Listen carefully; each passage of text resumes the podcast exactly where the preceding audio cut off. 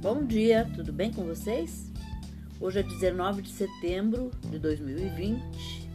Desejo um sábado lindo, cheio de coisinhas de fazer sorrir.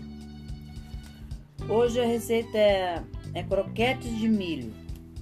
Os ingredientes são uma lata de milho, 4 colheres de sopa de farinha de trigo, 4 ovos, uma colher de sopa de manteiga, duas colheres de sopa de queijo ralado, uma xícara de leite, duas colheres de sopa de tempero base, farinha de rosca, sal, pimenta e óleo para fritar.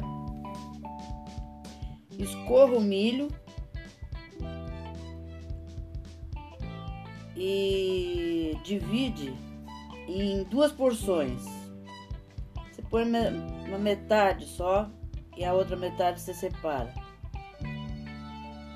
Passa uma delas, da metade, no liquidificador.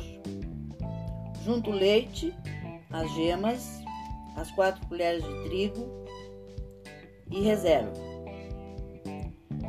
Faz um refogado com o restante do milho usando margarina ou manteiga e o tempero base.